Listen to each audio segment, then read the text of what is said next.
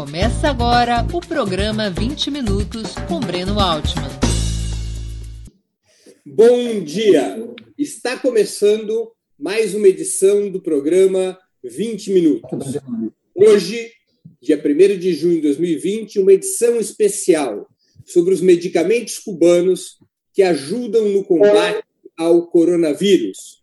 Nós vamos entrevistar dirigentes e especialistas do Centro eh, de Engenharia Genética e Biotecnologia de Cuba, o CIGB. Estão conosco hoje, e eu vou pedir que cada um de vocês se levante a mão. Estão conosco Maria del Carmen Domingos Horta, que está aí, eh, que é eh, chefe do projeto que é chefe do projeto de imunidade do Centro de Engenharia Genética e Biotecnologia e líder do projeto Jusvinza. Está também conosco, Eulogio Pimentel Vázquez, diretor do centro, que se apresenta, Eulogio, Eulogio se apresenta. El doctor Gerardo Gilling, diretor de, de investigações biomédicas, e também Iraldo Bello, líder do Eberferon. Tá bem. Bom, nós, nós, vamos fazer essa entrevista em espanhol, vamos fazer um, um espanhol pausado para que todos possam acompanhar. E depois da exibição ao vivo, quando o programa é, tiver sido concluído, nós vamos legendá-lo para facilitar a, a compreensão dos brasileiros que tiverem mais dificuldade em entender o espanhol, ainda mais um espanhol com máscara, que é mais difícil. É, basicamente, o Centro de Engenharia Genética e Biotecnologia de Cuba tem trabalhado tanto em medicamentos quanto em vacinas para enfrentar a Covid-19. E nossas perguntas vão ser exatamente sobre o desenvolvimento dessas pesquisas científicas. Minha primeira, minha primeira pergunta: em que, de, quais são os tratamentos desenvolvidos em Cuba contra los efectos de la COVID-19. ¿Ustedes podrían hacer un resumen de las investigaciones del centro? Y pido a, a que uno de ustedes lo conteste. Eh, buenos días. Eh, realmente, primero, aunque parezca una formalidad, eh, yo creo que es necesario agradecerle por darnos esta oportunidad de, de, conversar con usted y a través de usted a todos aquellos brasileños que, que lo siguen. Eh, he tenido también la oportunidad de escuchar este programa, eh, sobre todo referido al papel y a cómo eh, Cuba ha gestionado la pandemia desde la dimensión epidemiológica, desde la dimensión terapéutica, en sentido general, desde el sistema que tiene Cuba de salud pública. Bueno, el Centro de Ingeniería Genética y Biotecnología forma parte de un conglomerado de empresas que se dedica a la industria biotecnológica y farmacéutica y que este grupo de empresas se subordina a una organización que se llama BioCubaFA. Bueno, mucho antes de que incluso se detectara el primer paciente positivo en Cuba, eh, nosotros en alguna medida, directa o indirectamente, ya estábamos trabajando para combatir el COVID-19. Eh, se supo públicamente que una de nuestras empresas mixtas en China, que produce el interferón alfa 2B recombinante como consecuencia de una tecnología transferida por el Centro de Ingeniería Genética desde el año 2003 a China, usó este, este medicamento como parte de la terapia que eh, siguió la salud pública china en la terapéutica de los pacientes positivos al interferón, al, perdón, positivos al virus y también en el personal médico eh, en riesgo, tanto en alto riesgo como en mediano riesgo. Desde ese momento, bueno, todas las fuerzas del centro se activaron eh, en función tanto desde la demanda productiva, garantizar suficiente inventario de interferón, primero que todo para cubrir las necesidades de Cuba y también garantizar inventario de interferón para posibles demandas de países con los que Cuba colabora y de otros países en sentido general. Después, o mientras esto ocurría, mientras nuestro músculo eh, productivo estaba activado, también nuestro músculo, y dígase músculo desde la dimensión de la investigación, del desarrollo, comenzó también a estructurar un programa de investigación teniendo en cuenta los proyectos que en este momento nosotros trabajábamos y esos proyectos en qué medida podían eh, satisfacer eh, la, terapéutica para combatir el COVID-19. A lo largo de todo el proceso, la evolución de la enfermedad, desde incluso antes de que un paciente es positivo, los pacientes o las personas en riesgo, una vez que el paciente es positivo, una vez que un paciente ha evolucionado a la etapa grave o crítica de la enfermedad, nosotros comenzamos a probar y evaluar 10 proyectos de investigación para 10 proyectos. 10 proyectos. Desde la etapa de crear en las personas un incremento en su inmunidad innata hasta incluso la etapa crítica donde el paciente está internado en una unidad de cuidado intensivo. Y dentro de estos 10 proyectos también se trabajó en dos de ellos en proyectos para facilitar tanto el diagnóstico por PCR como el diagnóstico por sistemas eh, inmunológicos. El centro eh, tiene una actividad muy profunda eh, en todo relacionado a la terapéutica del COVID en nuestro país. Mira, yo pregunto, eh, ¿cuáles son los, los, los, los, principales tratamientos y cuáles resultados el, eh, Cuba ha obtenido con eso en términos concretos? Te lo explicamos ahora. Sí. Y nos gustaría, además de explicarte esos tratamientos, si lo consideras oportuno, hablarte esencialmente de dos de ellos que creemos han contribuido grandemente al resultado que ha tenido la gerencia de, la pandemia en nuestro país. Voy a pedirle al doctor eh, Gerardo Guillén que le hable sucintamente de cada uno de estos proyectos para después, repito, si lo consideras, hablarte en más detalle en dos de ellos. Perfectamente. Bueno, buenos días. Miren, en nosotros desde el, desde el inicio de la epidemia en China eh, comenzamos a, aquí dentro del centro a hacer lo que se llama tormenta de ideas para identificar posibles eh, productos, tratamientos con lo que pudiéramos impactar en la contención de la, de la epidemia.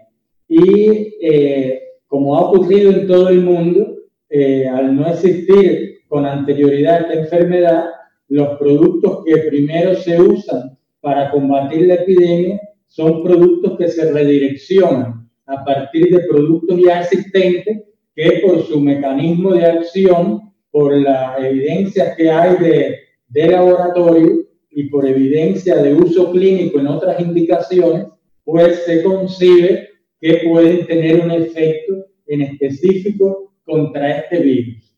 Y de esta forma, nosotros eh, comenzamos a trabajar en eh, proyectos eh, para prácticamente todas las etapas de la enfermedad, es decir, desde la prevención hasta los pacientes críticos. Hemos desarrollado productos y proyectos para las diferentes eh, etapas. En, la prevención se incorporó el interferón alfa 2B recombinante que, eh, como ustedes deben haber conocido, se empezó a usar en China ampliamente y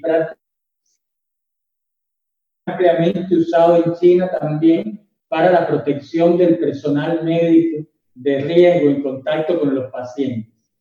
Nosotros comenzamos a utilizar el interferón alfa 2B en Cuba para proteger por vía nasal a todas las brigadas médicas cubanas que han salido al extranjero. Como ustedes saben, hay 26 brigadas médicas que han salido a diferentes países para apoyar en el combate a la, epidemia de Europa, de América del Sur, Centroamérica, de países Asia-Pacífico eh, inclusive, y eh, todo este personal médico recibió el interferón por vía nasal, que es una vía que no tiene reacciones adversas. Y eh, la información que tenemos hasta ahora, han estado saliendo brigadas desde marzo, es que ningún eh, personal médico cubano en contacto con los pacientes de estas brigadas, son más de los mil eh, médicos cubanos, personal médico, ninguno se ha contagiado. esto con la utilización de interferón por vía nasal. Por vía nasal. En Cuba se introdujo el interferón desde etapa temprana en marzo en los pacientes sospechosos, que son los que tienen eh, sintomatología y eh, contacto epidemiológico con eh, posibles pacientes positivos. Es decir, se clasifican como sospechosos. En todos estos pacientes se comenzó a utilizar el interferón por vía intramuscular o subcutánea tres veces por semana, días alternos. Desde el inicio, es decir, que todavía no, no están, todavía no tienen el RT-PCR positivo. Son simplemente clasificados como sospechosos y ya se le está administrando el interferón alfa inyectado.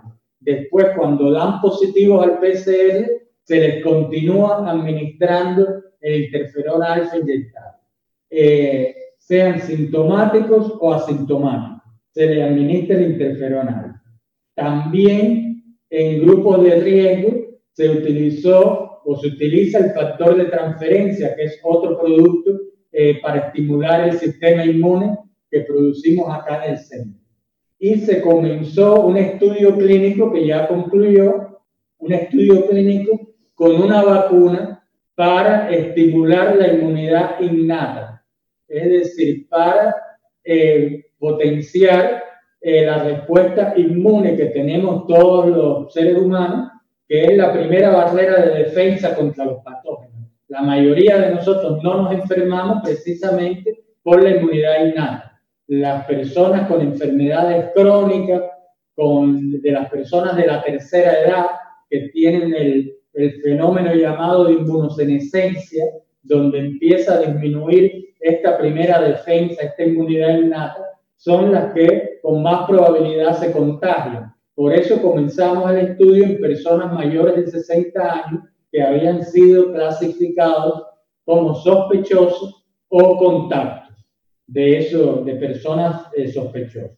Y eh, se le administró la vacuna por vía nasal y por vía sublingual.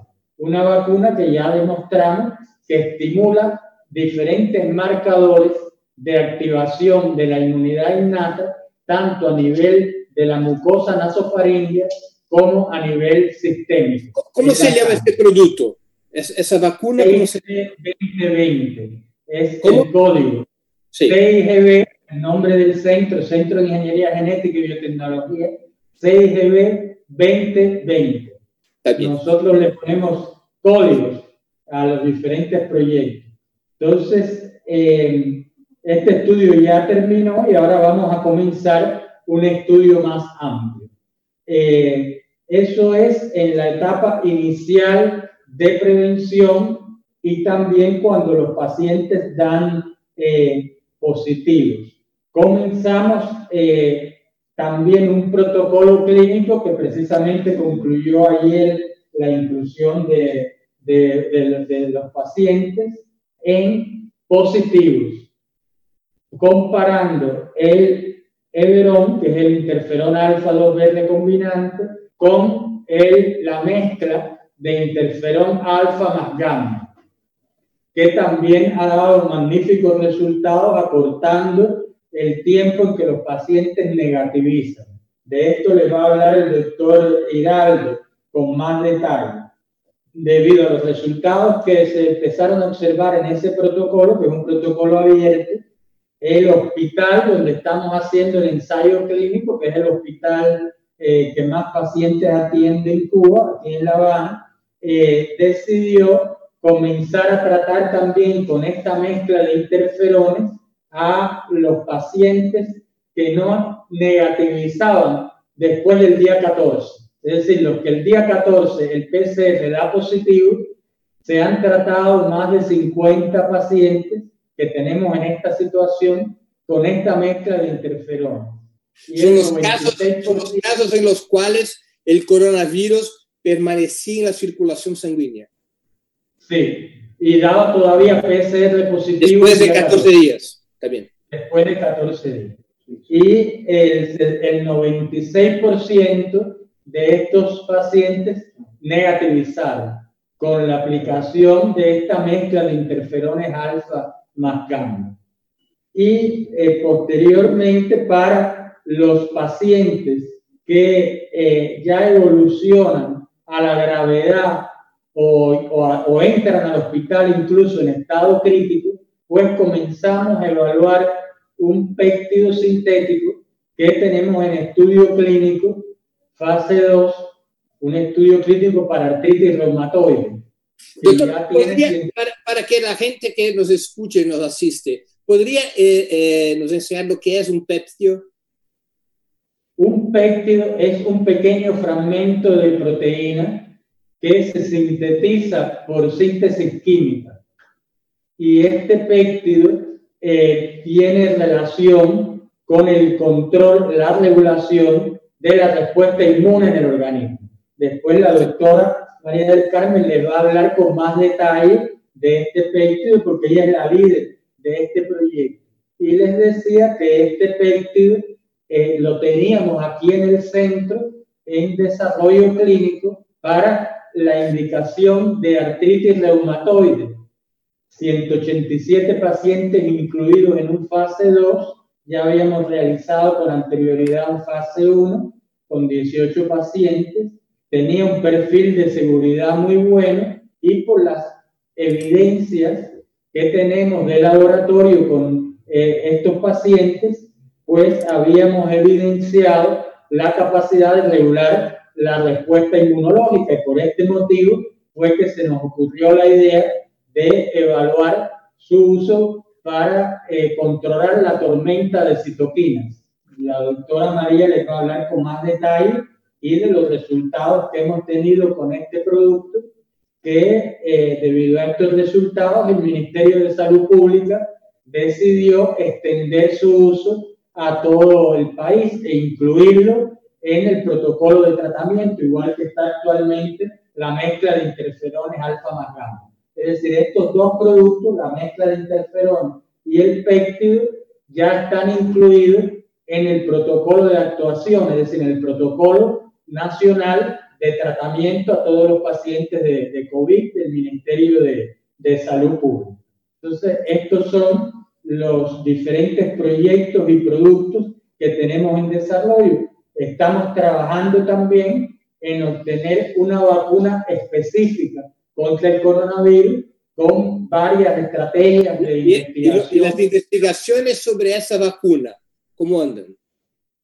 ¿Cómo caminan? Eso a más largo plazo, porque a diferencia de los otros que le hemos mencionado, que son productos que ya existían, que ya está su desarrollo productivo ya vencido, ya tenemos la toxicología hecha, ya tenemos evidencias de seguridad en estudios en humanos o que ya están incluso registrados para otras indicaciones. En el caso de la vacuna específica, es un producto totalmente nuevo y por tanto hay que pasar por todas las etapas de desarrollo de un producto que por muy acelerado que lo que a hacer y toda la prioridad que estamos dando, no se puede saltar etapas.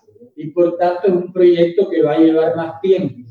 Y para disminuir el riesgo, lo que tenemos es varias estrategias de vacunas en desarrollo en paralelo y eh, varios grupos de investigación trabajando en esta vacuna y todas las áreas de, del centro, no solo el área de investigación, sino las áreas de desarrollo, el área de regulación, el área de productiva, el área de experimentación animal, todo coordinado para poder desarrollar estas estrategias de vacuna con la mayor rapidez posible. Mira, e, el interferón, nosotros sabemos que fue utilizado en China. El interferón, pero también fue está siendo utilizado en otros países y los otros productos también están utilizados en otros países, solamente en Cuba en ese momento. El interferón está, está siendo utilizado ampliamente y está en las guías terapéuticas de muchos países de Europa y de, y de, y de Asia, incluso de, del Massachusetts General Hospital en Estados Unidos. Es decir, hay muchos, eh, muchos países que están usando el interferón, el John Hopkins también, pero eh, el, en las últimas semanas ya han comenzado a salir muchos artículos científicos que respaldan el uso del interferón, porque al principio el uso era más bien por el conocimiento del mecanismo de acción de la molécula y su uso generalizado contra enfermedades emergentes. Pero ya en, en este momento hay varias publicaciones, muchas publicaciones de ya de resultados del interferón específicamente en esta epidemia. Y eh, nosotros también tenemos datos en Cuba, pero hay datos internacionales donde se ha comparado el interferón con la caleta y la cloroquina y la caleta y la cloroquina solo, y se ha demostrado que la caleta y la cloroquina no, no tienen ninguna ventaja y que la ventaja se debe en el grupo que combina el interferón con caleta y cloroquina, se debe al interferón. Otro artículo con lopinavir, el mismo resultado, la combinación es el que mejor resultado da. Es decir, y nosotros en Cuba hemos demostrado que al séptimo día, es decir, después de recibir tres dosis de interferón, al séptimo día, el 70-80% de los pacientes negativizan con el interferón. Son los resultados que tenemos. Incluso el 40% de los pacientes ya negativizan al cuarto día son resultados nuestros eh, acá. Es decir, ya hay muchos artículos científicos, muchas evidencias que respaldan el interferón. En el caso de la mezcla de interferón, perdón, no, eh, en Cuba, ¿qué efecto hemos estado eh, obteniendo de los datos que genera salud pública del uso de interferón alfa 2B recombinante en Cuba? En Cuba, en estos momentos, alrededor del 8% de todos los pacientes positivos a COVID han evolucionado a la etapa grave o crítica de la enfermedad. En el mundo, eso ocurre el 15 o el 20% de los pacientes que contraen el virus evolucionan a la etapa grave o crítica de la enfermedad. En Cuba se está comportando prácticamente la mitad. ¿Y, cuál es la explicación? Esto es esencialmente por el papel que juega el interferón en el protocolo de actuación en Cuba. En Cuba no existe un paciente positivo a COVID que no tenga como, como propuesta terapéutica el interferón. Hemos el, interferón, el interferón fue administrado a todos los pacientes hospitalizados que que fueran testados y positivados en Cuba. Así mismo es. Además, como lo comentaba el doctor Gerardo, que se ha usado de una manera preventiva, profiláctica, en el personal de salud expuesto. con alto o mediano riesgo a pacientes positivos con COVID. Ahora, además de esto, y también los sospechosos eh, que son contactos de pacientes positivos. Además de esto, el interferón, los pacientes en Cuba, en el trabajo que hicimos con cierre un mes después de haber comenzado la, epidemia en Cuba, eh, cuando se hizo ese corte, la, la tasa de letalidad en los pacientes que habían sido tratados con el interferón estaba en 0.9%, en lo cual refiere que no solo es que llegan menos pacientes al estadio grave o crítico, sino también que esto influye en la tasa de letalidad global que está presentando el país. Y por último, para hablar del interferón, para que Gerardo, el doctor Gerardo continúe.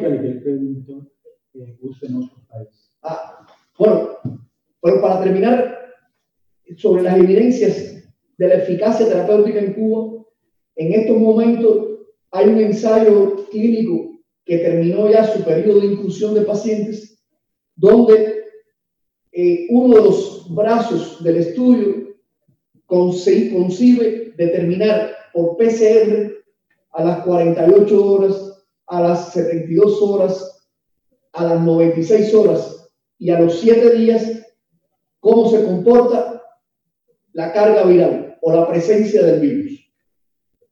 A nosotros nos sorprendió gratamente que a los cuatro días de iniciada la terapia con el interferón alfa-2b recombinante, el 50% de los pacientes no era detectable el virus por PCR en tiempo real. Así que esto realmente, el interferón está teniendo un impacto de salud en Cuba como parte del protocolo de eh, actuación ante Pero ustedes están, ustedes están uh, ministrando el interferón solo o combinado con otras medicinas. El protocolo cubano concibe la combinación del interferón con caletra y cloroquina. Como le explicaba el doctor Gerardo, ya no por nosotros, pero ya hay varios artículos científicos que demuestran que el papel de la caletra y la cloroquina en el control de la carga viral es irrelevante, sobre todo cuando se compara con el efecto del interferón. Nosotros en Cuba, en la medida que ha ido evolucionando, ya en Cuba se han hecho cuatro ediciones del protocolo de actuación ante el COVID. Y en la medida que se ha ido aprendiendo de nuestra propia experiencia, en estos momentos ya se recomienda que los pacientes positivos asintomáticos usar solo interferón, sin caletra y cloroquina. Y en los pacientes positivos con comorbilidades importantes, se está recomendando la combinación de interferones que el doctor Hidalgo le hablará brevemente. Perfectamente. Es decir, ese es el papel o el rol que hemos ido eh, determinando del uso clínico de interferón en el COVID-19. Nosotros hasta el momento hemos recibido solicitudes, intercambio de información de 82 países referente al interferón alfa-2b recombinante. Por supuesto, en algunos de ellos, en estos momentos se está usando el interferón alfa-2b recombinante en otros estamos en etapa de envío, intercambio de información y otros países finalmente declinaron usarlo.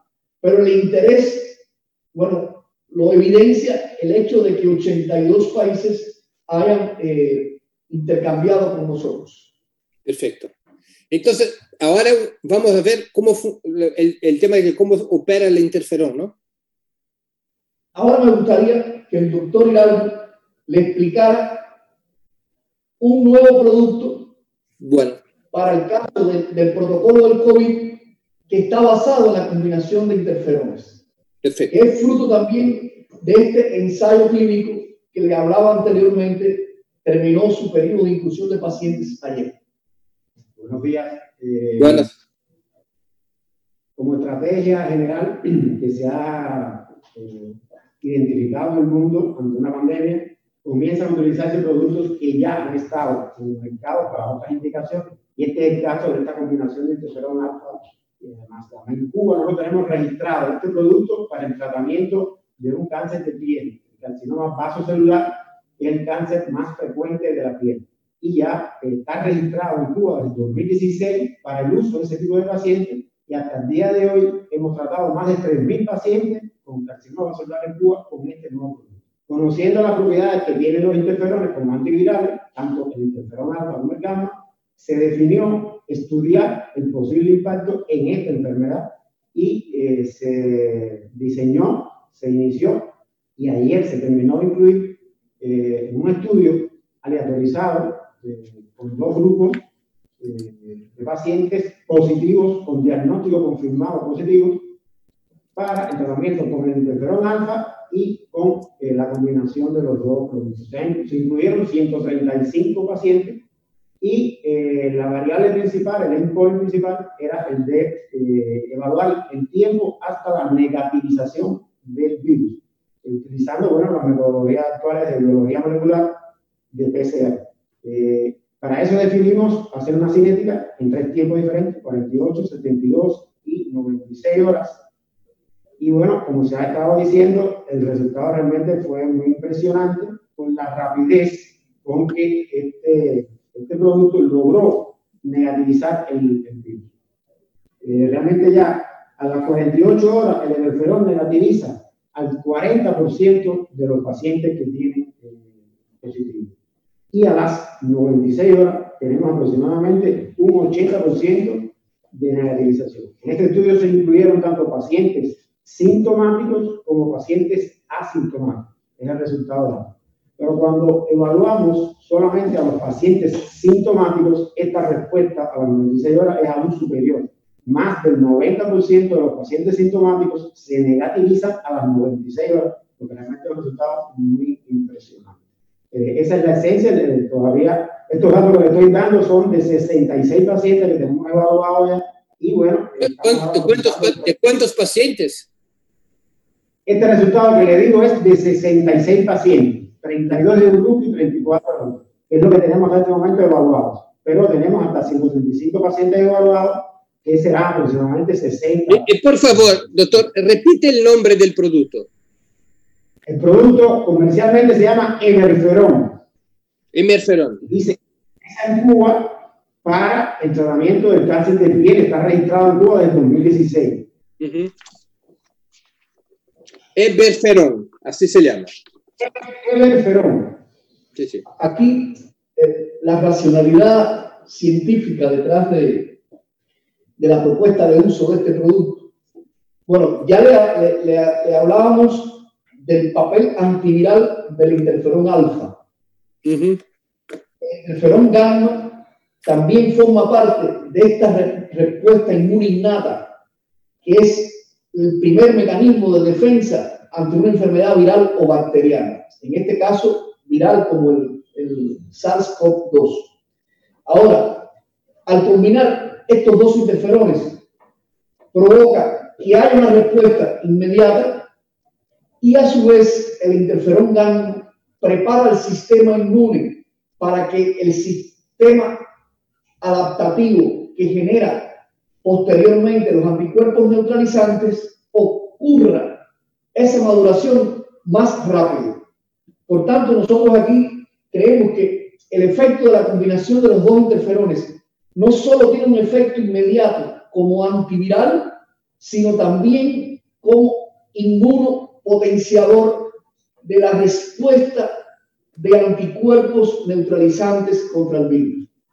Por eso es que estamos interpretando que estos resultados, por cierto, nos han sorprendido. Houve uma outra interrupção, um pouco de congelamento, vamos esperar que volte. É, às vezes há um, a gente tem uma, uma questão de conexão com Cuba. Eles estão, a entrevista é feita com o pessoal do Centro de Engenharia Genética e Biotecnologia. É, e está voltando agora. Eh, eso significa en términos de diseño. O sea, el del ferón se conoce que tiene una mejor farmacodinámica, una mejor potencia neurológica que el propio interferón. El interferón se pone tres veces por semana por tres semanas. Nosotros diseñamos el estudio aplicando el interferón dos veces por semana, porque conocíamos de antes es más potente. Al cuarto día, eso quiere decir que los pacientes solo se han puesto dos administraciones de interferón. O sea, 3 millones dos veces por semana significa, significa que eh, solo dos inyecciones de, de, de, permiten esos datos que le acabamos de dar. Perfectamente. ¿Y, cómo se completa eso con el tema? Ahora vamos al tema del pepitio. Perdón. Eh, además de, del interferón y del eberferón, ustedes han hablado de un, de un pepitio. Bueno, a mí me gustaría eh, darle la palabra a la dama que tenemos, que tengo yo a mi derecha, a la doctora María del Carmen. Está bien.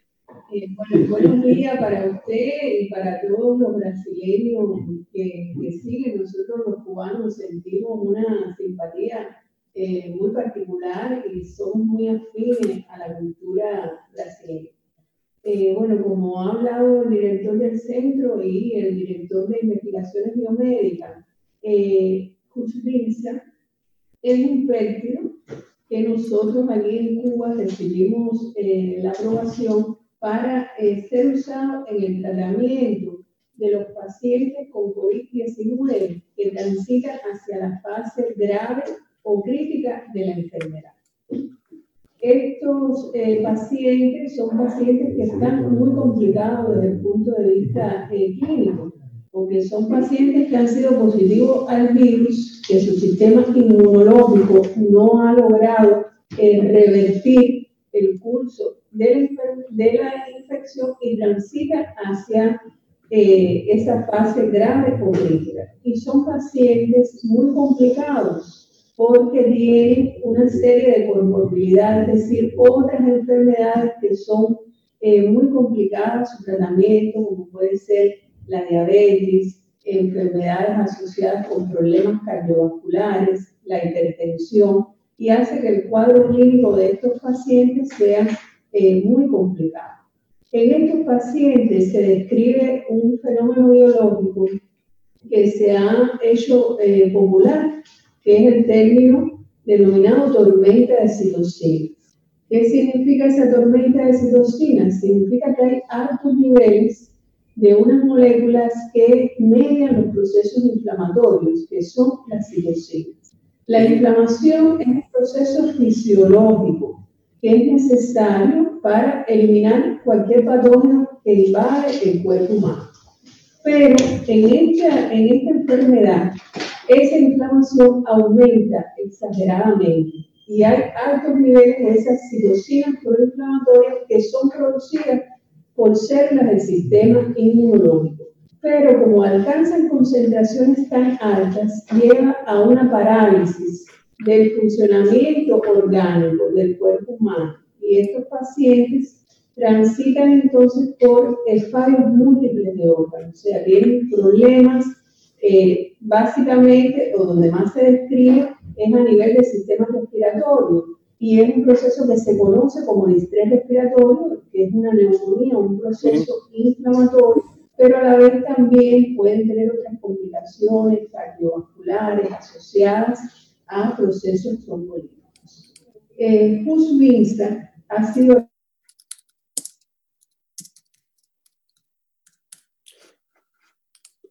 Tivemos um novo congelamento de imagem da conexão.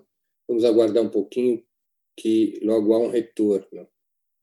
Às vezes nós temos esse tipo de problema de conexão nessa entrevista exclusiva com. en la patogénesis de varias enfermedades autoinmunes. ¿Por qué?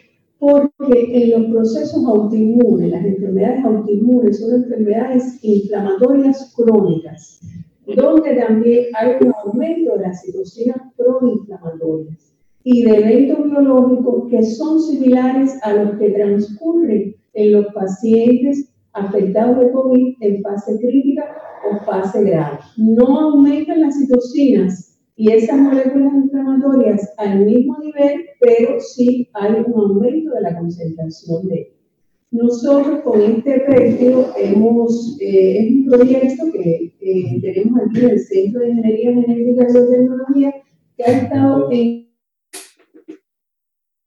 Nós tivemos novo congelamento de imagem. Vamos aguardar para que retorne. Estamos entrevistando de forma exclusiva dirigentes e especialistas do Centro de Engenharia Genética e Biotecnologia de Cuba. É, o Cuba tem sempre investigación en modelos eh, preclínicos, es decir, en modelos animales y en estudios de FIGO, donde se demostró que el petrio era capaz de disminuir procesos inflamatorios asociados a la disminución de varias citocinas inflamatorias. Y también eh, describimos eh, varios eventos que están asociados a los procesos inflamatorios. Eh, eh, llevamos a cabo con todos estos resultados, además con la demostración en los modelos correspondientes de que el petro era bien tolerado por eh, una serie de modelos animales que están establecidos en todas las guías de las entidades regulatorias para el uso de nuevos fármacos, donde uno demuestra É, mais uma vez tivemos problemas de conexão, vamos esperar que retorne. Isso tem a ver com o bloqueio americano, que dificulta as comunicações digitais de Cuba. Cuba tem enormes barreiras para. Medicamento que levamos a cabo um ensaio clínico fase 1 em pacientes com artritis reumatoide. Aí se demonstrou que o tejido foi seguro e acumulamos evidências importantes asociadas eh, con el efecto terapéutico. Una de ellas era precisamente la disminución de citocinas proinflamatorias que están involucradas en la llamada tormenta de citocinas en los pacientes con COVID. Este año nosotros tenemos en ejecución la fase 2 de las investigaciones clínicas con esta molécula y se habían incluido 187 pacientes. De ellos, 101 pacientes ya habían terminado el tratamiento y el pétreo es seguro para, para los pacientes, no se describen eventos adversos asociados al tratamiento.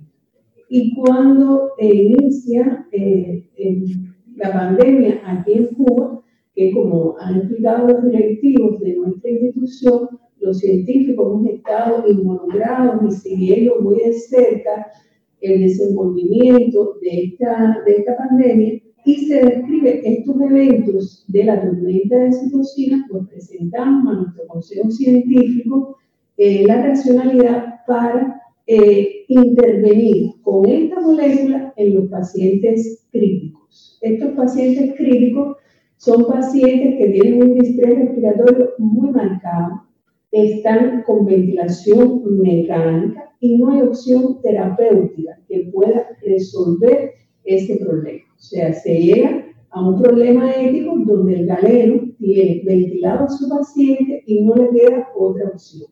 Las autoridades cubanas pertinentes, por todos los canales y con eh, la ética que caracteriza nuestro sistema eh, de salud, pues inicialmente nos aprobó el uso compasional de este pedio para esos eh, pacientes. Y así empezamos este ensayo, esta investigación clínica en dos hospitales de aquí de la ciudad, usando el péptido en eh, en estos pacientes en condiciones clínicas.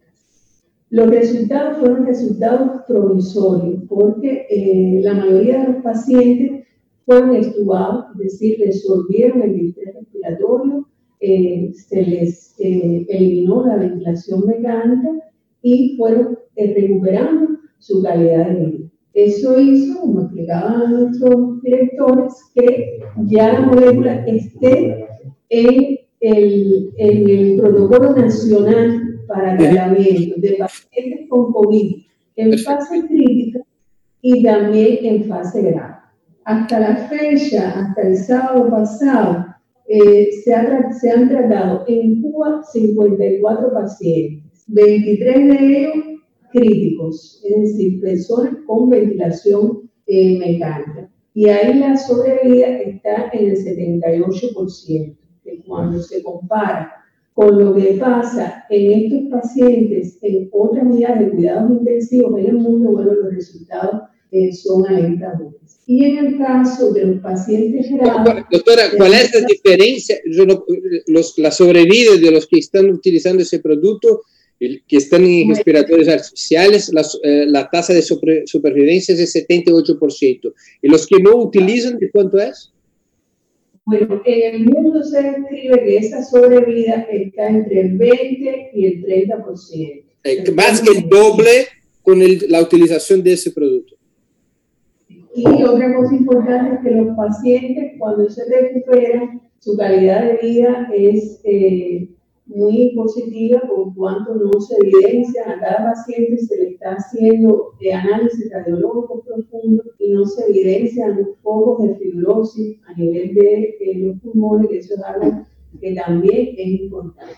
Y entonces en cuanto a los pacientes graves, que son pacientes que igual no han podido eh, tener una resolución eh, positiva eh, en la eliminación del virus, que están en condiciones graves en unidades de cuidados intermedios, no están con ventilación mecánica, pero sí ya necesitan de oxígeno terapia, es decir, usar oxígeno suplementario por máscara, eh, por tenedor. Ahí se han tratado en nuestro país 28 pacientes en esas condiciones graves y el 92% se han recuperado sea que esos resultados también son eh, alentadores y entonces hay una voluntad de nuestro sistema de salud de evitar que el paciente llegue a la fase crítica, es decir, hacer el tratamiento en la fase grave para impedir que pase a la fase crítica donde es necesaria la ventilación mecánica, porque eso es un proceso eh, médico muy complejo, porque una vez que uno tiene ventilado al paciente,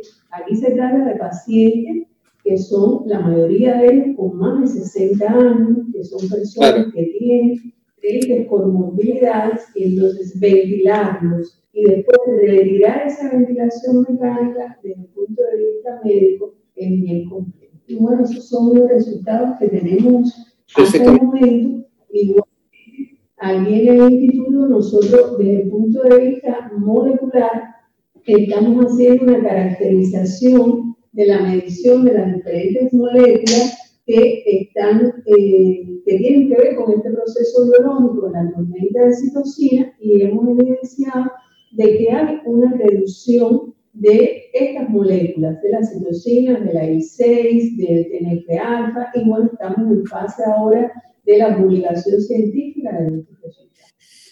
Perfectamente. Mira, yo quería hacer una última pregunta, que ahora ya llegamos a casi una hora del programa. La última pregunta es, en este momento, con la utilización de esos productos que ustedes han eh, enseñado acá para la, gente que nos escucha, ¿cuál es la situación de la pandemia en Cuba? ¿Ya se puede decir que la curva es declinante? ¿Y que, que Cuba se acerca del momento en que la pandemia recula para un nivel de epidemia?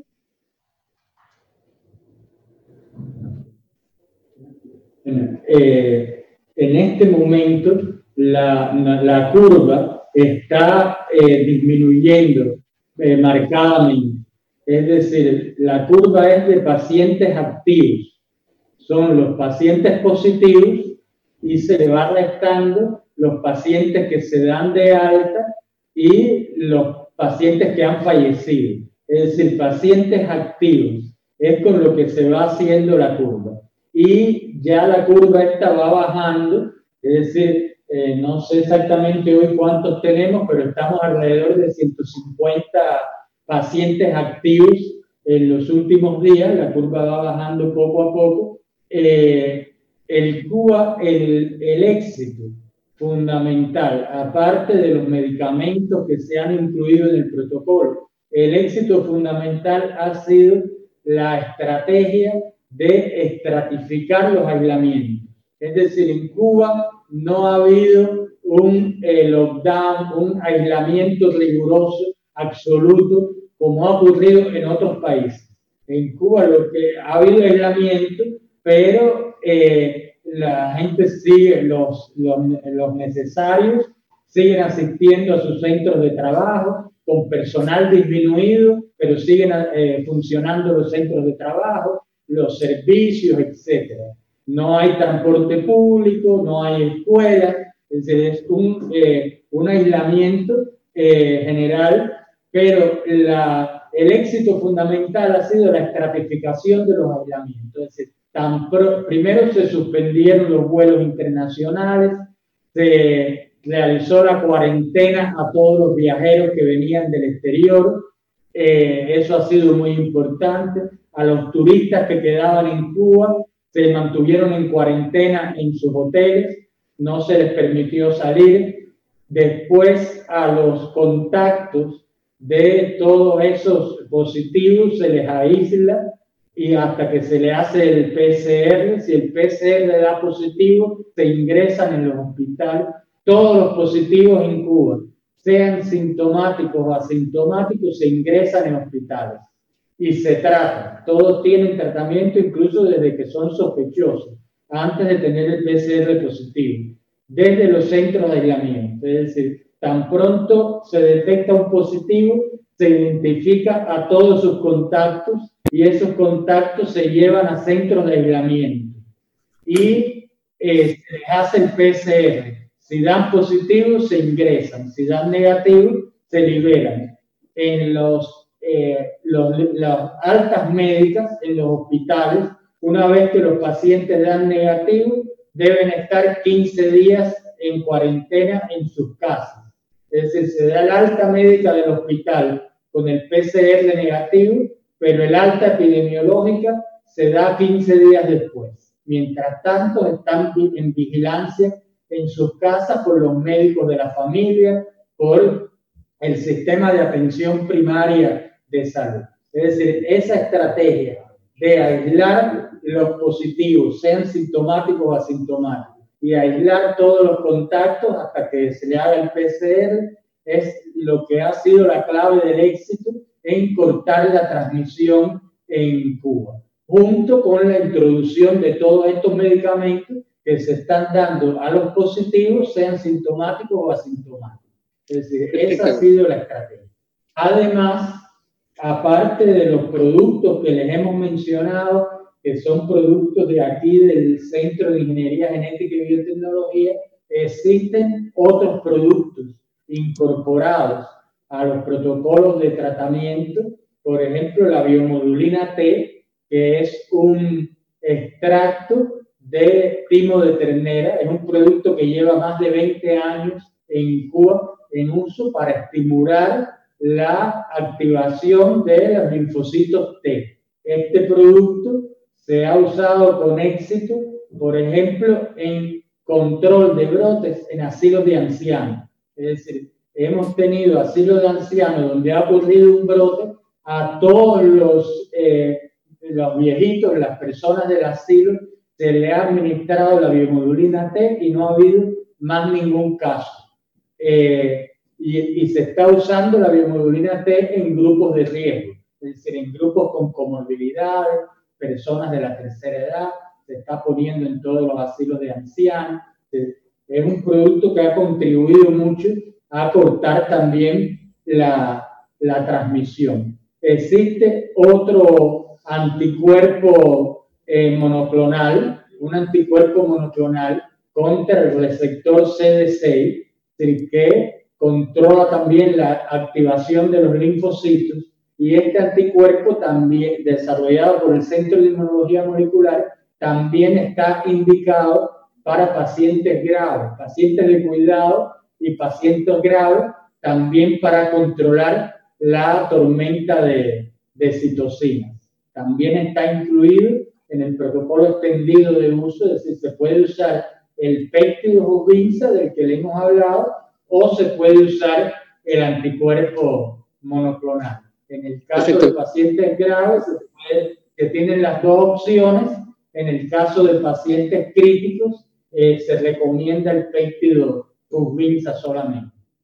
Perfectamente. Bueno, yo quería agradecer yo quería agradecer a ustedes por las informaciones que nos han eh, presentado sobre la, el desarrollo del tratamiento contra la COVID-19 en Cuba y sobre el funcionamiento, cómo ha funcionado la estrategia para eh, la lucha contra esa enfermedad. Agradecer mucho por el tiempo de ustedes. Nosotros tuvimos el privilegio de tener informaciones que tiene poca circulación acá en Brasil. Nosotros vamos a tratar de subleyendar eh, ese programa para que lo, los brasileños puedan tener un acceso privilegiado a esas informaciones que ustedes nos han pasado. Quería agradecer a cada uno de ustedes por su tiempo. Eh, muchas gracias y muchas gracias por el esfuerzo cubano en la lucha contra la COVID-19 em português. Encerramos assim o programa 20 Minutos especial de hoje, no qual entrevistamos dirigentes e especialistas do Centro de Engenharia Genética e Biotecnologia de Cuba, CIGB, que cuida tanto do desenvolvimento de remédios para enfrentar a Covid-19, quanto de pesquisas em relação a vacinas. Eh, queria agradecer a todos que nos acompanharam nesse 20 minutos especial. Quem gostou do programa, por favor, o difunda. E nós voltaremos a nos ver na próxima quarta-feira, às 11 horas da manhã, com mais um programa 20 minutos. Muito obrigado e até lá. Para assistir novamente esse programa e a outras edições dos programas 20 minutos, se inscreva no canal do Opera Mundi no YouTube. Curta e compartilhe nossos vídeos, deixe seus comentários. O jornalismo de Ópera Mundi é mantido com o seu apoio. Faça uma assinatura solidária em www.operamundi.com.br. Com um pequeno valor mensal, você nos ajuda no desenvolvimento de um jornalismo independente e de qualidade. Obrigado pela audiência e até a próxima.